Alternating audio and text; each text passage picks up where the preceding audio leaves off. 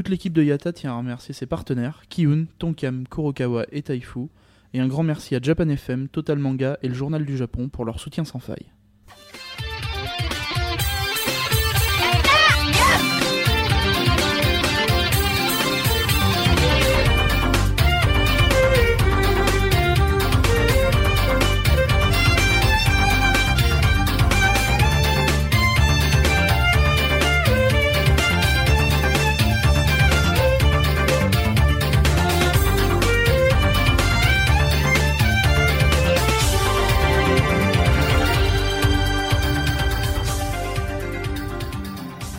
Kambawa Road to Japan 2013, jour 14.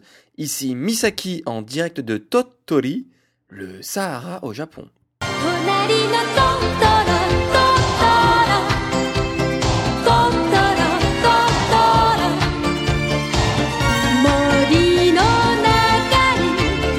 隣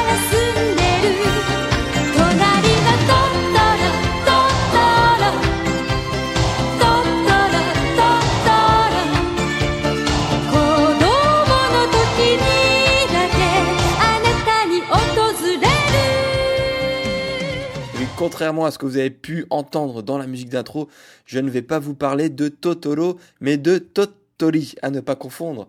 Tottori, qu'est-ce que c'est? Eh ben, c'est une ville pas du tout connue, euh, enfin pas du tout connue en tout cas, de la majorité des euh, touristes étrangers, euh, puisque c'est une moyenne ville, on va dire, de à peine moins de 200 000 habitants. Bon, ça peut paraître gros comme ça, mais normalement c'est une, une chef, une, une ville préfecture, puisque comme Okayama, la préfecture dans laquelle Totori se situe porte également son nom. Donc ça se situe dans la préfecture de Totori et dans la région de Chugoku. Et si vous avez bien suivi hier, vous vous dites bien que Chugoku, c'est la même région effectivement que Okayama.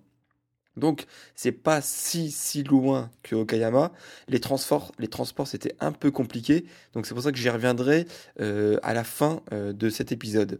Alors, euh, j'ai dit que c'était pas très connu des touristes étrangers, mais parmi les touristes japonais, par contre, euh, là, il y a quand même du monde. Euh, comme vous pouvez le voir sur les photos, c'était quand même assez bien blindé. Euh, mais on n'a pas vu beaucoup en fait de, touristes étrangers. Par contre, c'est pas le même problème que pour Nagoya et Okayama, puisque là Tottori ça se situe sur la côte ouest de Honshu, là où personne ne passe quasiment. C'est-à-dire que en général les, grosses lignes en fait de Shinkansen elles longent euh, la côte est où passent au- à peu près au milieu, mais sur la côte ouest il faut prendre toujours des euh, bah, pas des Shinkansen du coup, c'est euh, des, des trains un peu plus lents et du coup qui rendent l'accessibilité un peu plus compliquée. Euh, et d'ailleurs, on le voit, hein, la plupart des grosses villes très touristiques, très connues du Japon, eh ben, ils se situent tous plus ou moins sur la côte est, que ce soit Sendai, Tokyo, Yokohama, Osaka, Hiroshima, Nagoya ou même Okayama. Tout cela, ils sont vraiment côté euh, est de Honshu. Et euh, bah, même moi, au bout de, plusieurs voyages, la seule ville euh, donc qui est plutôt centre ou en tout cas plus proche de la côte ouest, c'était Nagano euh, qu'on avait fait l'année dernière avec Yamanouchi, donc côté montagne. Mais c'est vrai que sinon Tottori là c'était seulement la deuxième. Alors qu'est-ce qu'il y a de beau à voir à Tottori et pourquoi c'est assez touristique quand même niveau japonais? Eh ben comme euh, je l'ai euh, plus ou moins laissé entendre dans le titre de l'épisode du jour, c'est que on se croirait vraiment au Sahara. Ils ont vraiment tout fait pour qu'on s'y croit vraiment, puisque, euh, outre justement les dunes de sable qui constituent la principale attraction de la ville, ils ont recréé aussi, ils ont amené enfin, des chameaux, et non pas des dromadaires, hein. là c'est bien des chameaux pour faire un peu de d'attraction, etc. Donc, euh, Totoli, quand on arrive euh, sur la gare principale, bah, c'est, on, dirait presque une ville très classique, hein, c'est très urbain, il y a des immeubles, euh, voilà, il y a des bus, il y a un peu de tout. Et donc du coup, pour aller à cette principale attraction de la ville, donc les dunes de sable, il faut aller à l'extérieur de la ville, donc c'est vraiment sur la côte, puisque comme vous voyez sur les photos, on voit la mer. Et, et donc, euh, il faut prendre les bus qui mettent à peu près voilà, entre euh, 20 à 1 heure en fonction du bus qu'on choisit. Là, j'y reviendrai un peu plus longuement, effecti- effectivement, en fin euh, de euh, récit de la journée. Alors, effectivement, euh, sur ces dunes, Euh, on se croirait vraiment euh, au Sahara presque. hein. Enfin, si on met de côté euh, le fait qu'il y ait de la verdure, de l'eau et beaucoup de monde. Sinon, à part ça, on s'y croirait vraiment. Il y a trois spots principaux à cet endroit-là. Il y a d'abord donc le, le centre. Euh, le centre des dunes, euh, qui est euh, une sorte de point d'observation qui nous permet d'observer assez haut et dans un, niveau, un peu global ben, tout le paysage aux alentours. Donc c'est là où vous voyez les photos un peu plus générales, un peu plus de hauteur. Euh, donc là, on voit vraiment qu'au final, eh ben, ces dunes-là, elles sont pas si étendues que ça. Moi, je m'att- je m'attendais vraiment à quelque chose de beaucoup plus énorme, comme, euh, comme si on était vraiment en plein milieu d'un désert, d'un- d'un mini désert. hein. Mais au final, c'est pas, pas vraiment le cas. On dirait, on dirait plus une grande euh, plage que, plutôt un, désert. Et donc, il y a le center où vous pourrez voir un peu plus en hauteur. Et ensuite, donc pour descendre vraiment sur les dunes, euh, vous devrez emprunter une sorte, enfin vous n'êtes pas obligé mais c'est un peu plus court, une sorte de téléphérique euh, sans barrière. Donc un peu le, même type de téléphérique que euh, pour monter en haut du mont Takao euh, vers Tokyo, pour ceux qui l'ont fait. C'est exactement le même type de téléphérique télésiège, c'est-à-dire que donc c'est des, télésièges, des téléphériques qui ne sont pas très hauts, donc en fait ils mettent pas de, de barrière parce que même si on tombe à la limite, on sait pas si mal que ça. Et de toute manière, ils sont très lents. Euh, comme, vous pouvez voir sur les photos, c'est quelque chose de très sympathique. Là, c'est juste pour couper euh, très rapidement la route et éviter qu'on fasse euh, des gros détours. Et donc, bah, la principale chose qui, choque et qui marque, en tout cas quand on arrive sur les dunes, c'est, et puis qui, qui nous fait comprendre qu'on n'est vraiment pas dans un désert, hein, c'est qu'il y a vraiment plein de monde. Alors, j'atténue le fait que euh, aujourd'hui on était samedi et donc du coup, bah, le samedi, forcément, il y a beaucoup plus de Japonais qui viennent euh, pendant leur week-end, pendant leurs mini-vacances, etc. Euh, si on avait été en semaine, je pense qu'il y aurait eu quand même un peu moins de monde. Puisque là, faut dire qu'il y avait quand même aussi pas mal de- d'enfants, de, familles, du coup. Euh, alors après, voilà, les, petits vieux, ils, auraient toujours été là en- pendant la semaine, hein, mais là, il y avait vraiment quand même pas mal de, jeunes et euh, de familles. Euh, donc il y a vraiment beaucoup de monde et euh, il a fallu quand même assez euh, ruser pour prendre des photos avec des angles plus ou moins désertiques hein, pour vous faire croire au début de, l'article que c'était qu'on était vraiment en plein milieu du, désert. Après voilà, si on prend la butte principale, là c'est vraiment il y a vraiment du monde, du monde, du monde comme vous pouvez, voir sur les photos, mais c'est quand même bien sympathique. Euh, je pense que vous attarderez pas si longtemps que ça quand même sur les dunes. Je dirais une petite heure. Euh, le temps voilà, de, bien prendre les photos, de bien prendre votre temps à descendre et à monter de l'autre côté euh, la dune principale. Vous pourrez aussi un peu apprécier l'air marin, qui est très important d'ailleurs, puisque aussi pendant, enfin, quand vous êtes de l'autre côté et que vous descendez, euh, bah, en fait, voilà, vous êtes dans, une sorte de désert plage, donc il n'y a pas du tout d'ombre. Et quand le soleil cogne bien comme aujourd'hui, vous êtes bien content au bout d'un moment, quand vous vous rapprochez de la mer, bah, d'avoir ce, petit vent marin qui, qui rafraîchit un peu euh, l'atmosphère et qui rend la montée un peu plus euh, agréable. Puisque quand même, malgré tout, euh, je ne sais pas si on le voit très bien sur les photos, la montée euh, sur la dune principale avant d'atteindre justement la vue sur la mer, elle est quand même assez... Je dirais pas que c'est... Enfin, même les, petits vieux, ils y arrivent, hein, mais bon, voilà, c'est quand on arrive en haut, on est quand même bien content, on souffle un petit peu. C'est pas quand même quelque chose de d'anodin. Et donc voilà, quand on arrive au sommet, on, forcément là on a, on a la vue sur la mer. Sur le côté, on a une vue sur euh, bah, des dunes de sable avec un peu plus de verdure et de la forêt au loin. Donc effectivement, ça donne des, euh, paysages un peu moins sahariens. Euh, mais voilà, donc sinon on a quand même des belles photos. Il y a une bonne ambiance puisque voilà, c'est il y, y avait du monde, donc ça, ça faisait une ambiance un peu détendue, un peu vacances autour de nous. Sinon, il y a plusieurs autres activités qu'on peut faire si, si vous êtes intéressé justement euh, de dépenser un peu plus de yens. Euh, il y a justement cette fameuse balade en chameau pour vous y croire vraiment. Mais alors là, attention, il faut vous y croire très rapidement puisque euh, au début, pendant une demi-seconde, je me suis dit ah tiens, ça pourrait être sympa. Et après, en fait, quand j'ai commencé à voir le premier tour des touristes qui les empruntaient, je me suis fait non, non, en fait non, c'est un peu beaucoup d'arnaque puisque pour vous dire, Alors, euh, vous montez sur le dos du, euh, chameau, vous faites peut-être 10 mètres dans une direction. Enfin, allez, je, suis- méchant. Allez, 20 mètres. Faites 20 mètres et hop, vous faites demi-tour. Vous faites une petite boucle qui va durer 5 minutes. euh, et encore, je suis gentil. 5 minutes, le temps que bah, la personne qui vous accompagne vous prenne en photo ou, ou alors que vous, vous ressentez un peu le mouvement du chameau. Et tout ça vous coûte, euh, je crois que c'est 1800 yens pour une personne et 3000 yens pour deux personnes. Autant vous dire que c'est la grosse arnaque et que je vous conseille vraiment pas. Euh, voilà, prendre la photo du chameau euh, pour faire un peu plus l'ambiance m'a suffi et je, préfère garder mon argent pour autre chose. Vous pouvez faire également, ça j'ai pas testé, j'ai pas trop vu non plus, du surf des sables. Ça, je pense qu'a priori, ça peut être un peu plus sympa. Euh, moi, j'ai juste vu la fin, c'est-à-dire que quand on s'est euh, baladé sur des boutiques euh, donc aux alentours, il y avait donc justement un stand qui, qui entreposait leur surf. Donc c'est bon, ça doit être ça doit être assez sympa.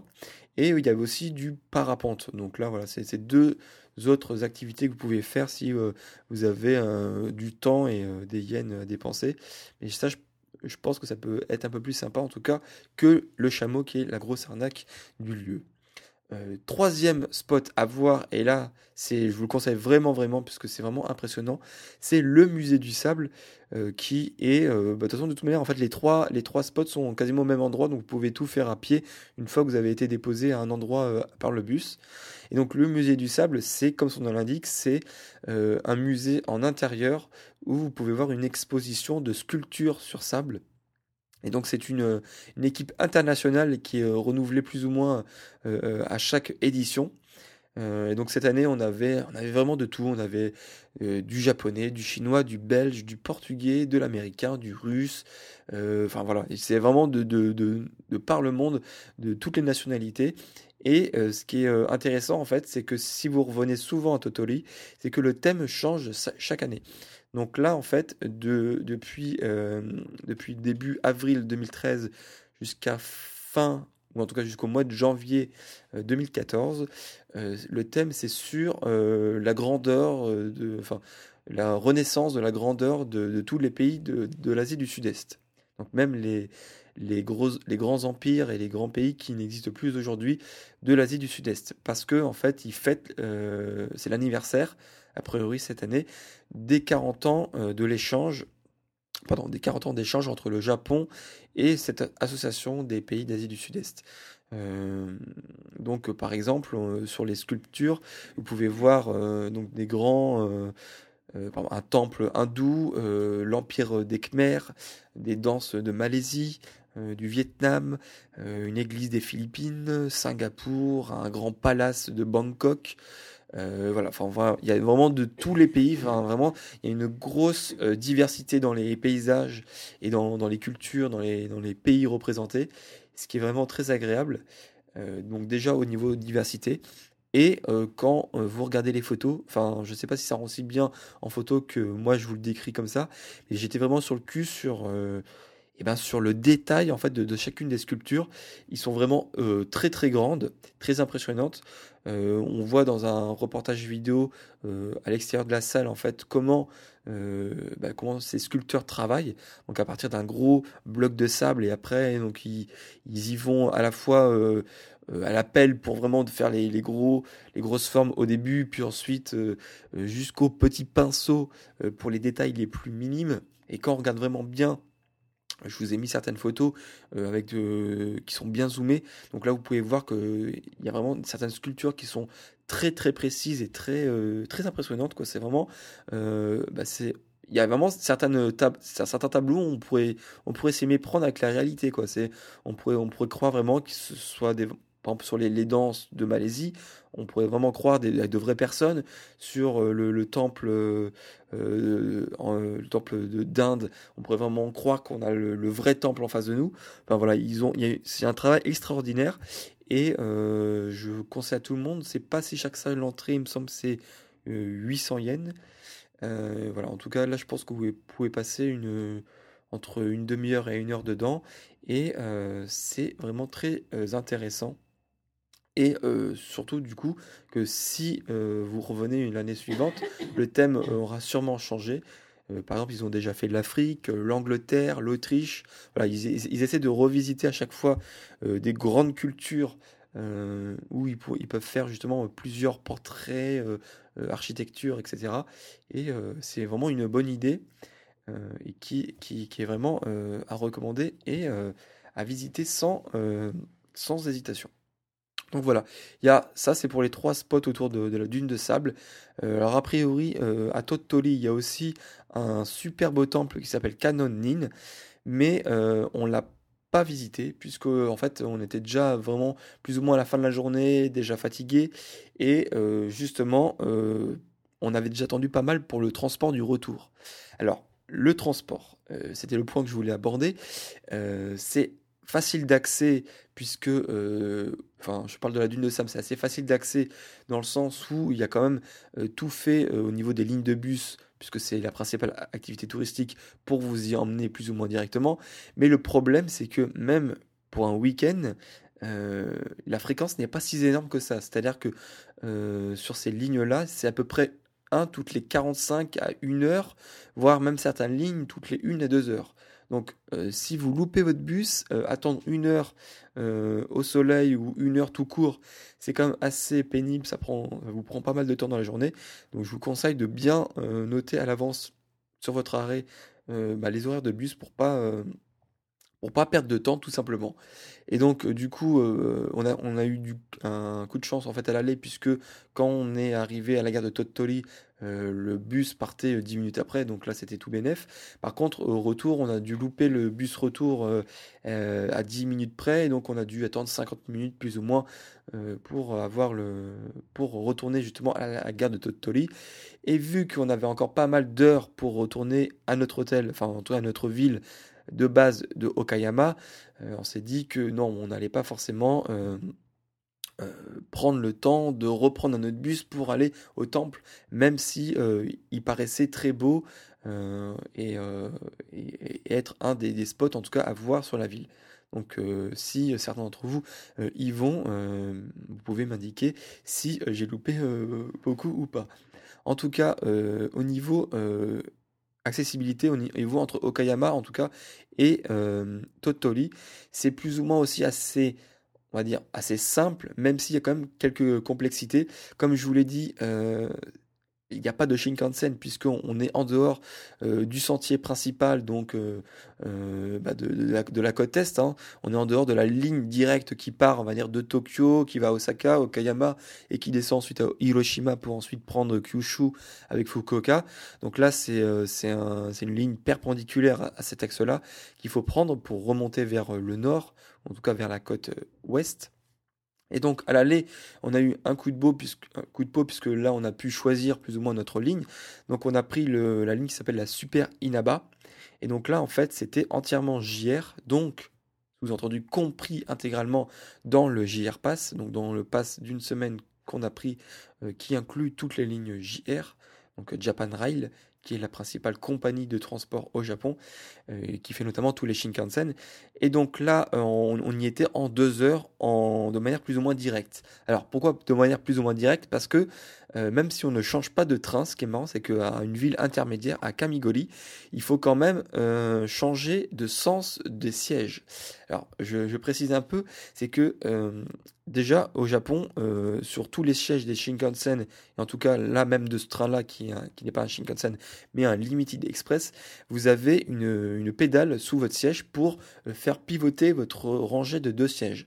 Alors ça peut être utile à la fois si vous, si vous êtes à une bande de, quatre potes par exemple et que euh, vous voulez euh, ben, être comme dans les TGV français sur, sur le carré de 4, c'est-à-dire euh, deux, deux et deux, euh, enfin les, les deux sièges qui regardent les deux autres, plutôt qu'être les deux dans, dans le même sens. Donc ça, ça peut être sympa dans ce cas-là et ça peut être aussi sympa enfin pas sympa, mais presque obligatoire, en tout cas une grosse tradition, pour avoir tout le temps, euh, être tout le temps dans, le sens euh, du, euh, du, enfin dans le sens du trajet, dans le sens de, conduite du, train. Parce que ça c'est très important, c'est-à-dire que quand on arrive à, à Kamigori, en fait, euh, il y a une, sor- une sorte d'épingle, et donc en fait, vous ne changez pas de train, mais le, le, tr- le, le- le train va changer de sens de route. Et donc du coup, il y a tous les Japonais qui se lèvent et qui font tous pivoter leur siège. Donc du coup, vu que tout le monde pivote leur siège, toi, tu es un peu obligé de pivoter aussi, aussi le tien, si tu veux pas te retrouver en face de d'autres Japonais euh, qui vont trouver ça un peu bizarre. Donc du coup, ça fait un peu la pause collective, et tout le monde, à, tour de rôle, fait pivoter son siège pour, attention, c'est très important, il faut absolument être dans le sens de la marche, sinon c'est pas, c'est pas bien, attention. Donc voilà, ça c'était pour euh, l'aller. Donc au-delà de ça, c'est quand même assez simple et on a mis quand même deux heures, il faut quand même le dire, à peu près deux heures pour aller à Totori. Au retour, c'était plus compliqué puisque pour avoir du coup la même ligne euh, qui était directe, sans changement de train euh, et qui était euh, JR All in- Inclusive, si j'ai envie de dire, si je peux dire, eh ben il fallait attendre deux heures, entre une heure et demie et deux heures à la gare de Totori. Donc vu que ça faisait arriver assez tard, on a préféré prendre donc un autre train qui s'appelle le Super Hakuto. Et ça, en fait, c'est la ligne euh, Limited Express que doivent prendre ceux qui veulent venir à Totori à partir de Osaka. Par exemple, si vous, êtes à Osaka comme camp de base et que vous voulez aller à Totori, ça vous prendra environ 2h30 et vous devrez prendre euh, cette ligne qui s'appelle le Super Hakuto. Et donc, le Super Hakuto, et ben, si vous venez de Osaka, ben, c'est pareil, c'est plus ou moins direct, vous n'avez pas à changer de train, sauf qu'il y a un bout de cette ligne-là qui n'est pas géré par JR, mais par une autre compagnie, et donc du coup, vous allez devoir payer un supplément, même si vous avez le JR Pass, de 1770 yens. Euh, 1775 même, ou enfin, 1770 on va dire, yens. Euh, donc qui vous fait à peu près, on va dire, 15 euros. Donc c'est pas si énorme que ça, mais bon, il faut quand même le prendre en compte, surtout si vous êtes plusieurs, et surtout si vous prenez aller et retour. Donc nous, ça allait puisqu'on a dû payer que pour euh, le retour. Et donc là, du coup, on a dû prendre donc le Super Acto de Totori jusqu'à Kamigori. Et donc à Kamigori, reprendre euh, un autre train local pour Okayama. Donc tout ça pris en compte, euh, plus le temps d'attente qui était à peu près de 37 minutes à Kamigori, on a, pris, on a mis environ 2h30, voire un peu plus, euh, revenir à Okayama, donc ce qui faisait un peu long tout de même. Euh, donc ça fait une journée quand même bien remplie. Euh, et donc c'est entre autres pour ça qu'on n'a pas aussi tenté d'aller voir le temple de Kanonin, même s'il il était a priori génial, parce que voilà, c'est en transport, ça fatigue quand même pas mal, et surtout avoir beaucoup de marche sur les dunes de sable, le soleil, etc. etc. Du coup, ça me permet d'introduire le mot du jour, et qui vous servira sûrement si vous allez euh, à Totori et que vous devez suivre euh, une direction, des kanji, un arrêt de bus, etc. C'est le mot Sakyu qui signifie tout simplement les dunes de sable. Et euh, encore une fois, comme quoi le japonais est très logique dans sa construction de mots, puisque Sakyu est composé de deux kanji, donc le kanji Suna qui signifie sable et le kanji Hoka qui signifie colline. Voilà, donc euh, bon, au niveau de la prononciation, c'est pas très logique euh, de faire Suna plus Oka qui fait Sakyu, mais en tout cas, au niveau signification, quand vous associez colline plus sable, ça fait dune de sable. Donc voilà, imaginons que vous connaissez qu'un seul des deux kanji ou les deux kanji séparément, et ben vous connaissez euh, le sens des deux kanji associés, même si vous ne savez pas le prononcer. Donc voilà, c'est toujours très utile de connaître ces kanji. Donc, ça c'était pour le mot du jour. Au niveau euh, de la minute Ekebi, j'ai quand même trouvé euh, un truc à vous dire, puisque aujourd'hui, euh, je suis allé retirer mes tickets pour le concert des NMB qui aura lieu donc à ma dernière soirée au Japon, donc le 12 octobre. Et pourquoi aujourd'hui et pourquoi retirer les tickets? Parce que euh, la vente de tickets, ça se passe, en tout cas, vente de tickets de concert, là, ça s'est passé en plusieurs euh, temps. Donc, il y a eu déjà la loterie pour euh, savoir si on avait gagné. Une fois que tu as gagné, tu as un jour, un ou deux jours pour payer dans les combini vraiment le ticket.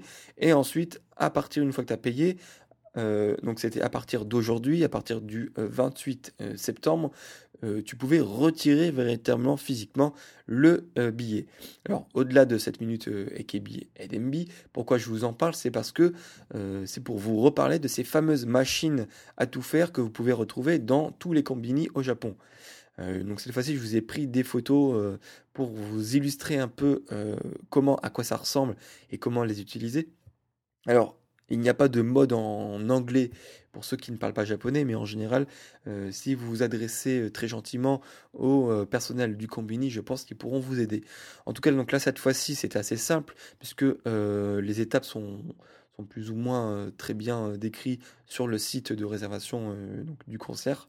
donc là, je passais par le service I, I+, ou i-tiki+, je sais plus. En tout cas, une fois qu'on avait payé et réservé le, le, billet, pour le, pour le réceptionner, c'était assez simple vous allez sur, sur la machine et vous pouvez euh, donc vous avez euh, l'écran donc I+, vous, vous appuyez sur I+, vous dites que vous voulez voilà retirer un ticket, et ensuite on va vous demander votre numéro de, de, réservation, votre numéro de paiement en tout cas. Là vous rentrez votre euh, numéro de paiement, on vous confirme que c'est bien pour cet événement que vous avez réservé, etc.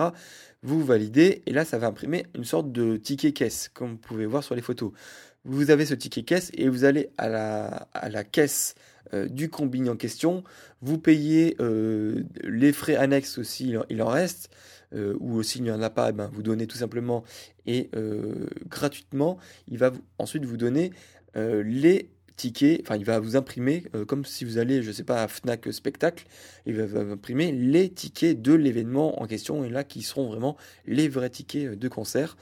Donc là, je vous parle pour le concert, mais ça peut être vraiment pour toutes euh, sortes d'événements. Euh, vous pouvez l'utiliser pour le cinéma, euh, pour les musées. Par exemple, si vous voulez aller au musée Ghibli à côté de Tokyo, eh ben, vous ne pouvez pas réserver par Internet. Il vous faut passer, en tout cas de l'extérieur, il vous faut passer par une réservation sur ces machines dans les combini.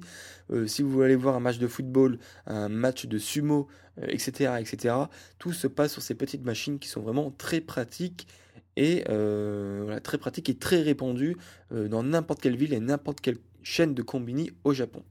Voilà. donc ça, c'était pour la journée très remplie d'aujourd'hui.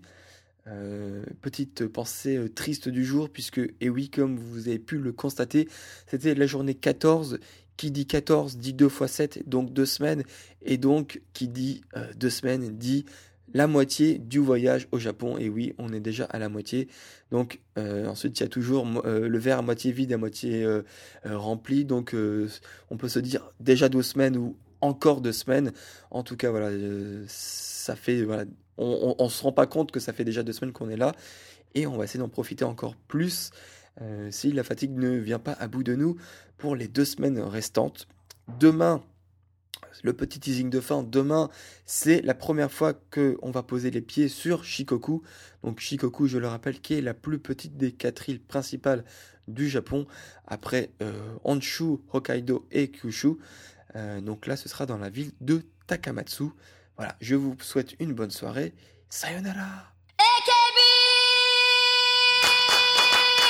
48